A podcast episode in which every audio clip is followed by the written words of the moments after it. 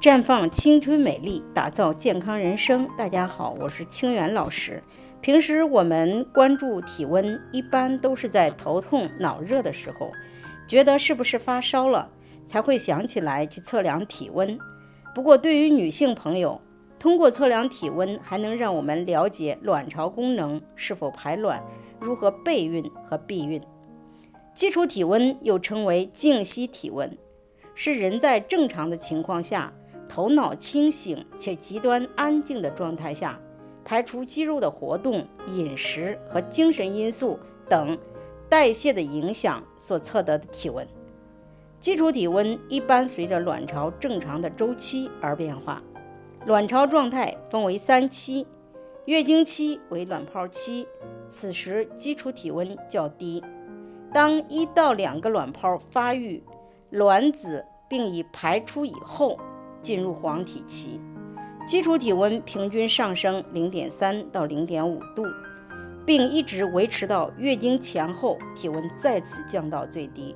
如此循环下去，除非是怀孕了。那么，如何利用基础体温的变化来判断女性的生殖状态呢？将正常月经周期中每天测量的基础体温连成线，即成双向曲线。如果无排卵，由于体温没有上升改变而呈单向曲线。正常情况下，排卵后体温升高持续十二到十四天，如果短于十一天，表示黄体发育不健全。而基础体温升高后的两到三天是排卵期，此时同房最容易怀孕。基础体温上升四天后到月经来之前这一段时间一般不会受孕。被称为是安全期。如果怀孕，那么基础体温会持续处于高水平。因此，若基础体温持续在三十七度左右，并超过十六天，说明有怀孕的可能；超过二十一天，则基本肯定已经受孕。所以，有备孕需求或者月经不调的女性，可以试试这个月经周期基础体温法。如果有卵巢功能障碍，可以使用芳华片调理一下。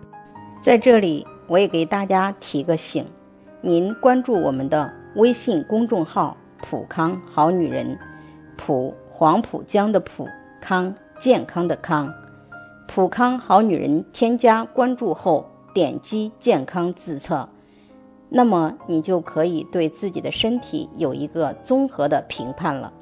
健康老师会针对您的情况做一个系统的分析，然后给您指导建议。这个机会还是蛮好的，希望大家能够珍惜。今天的分享就到这里，我们明天再见。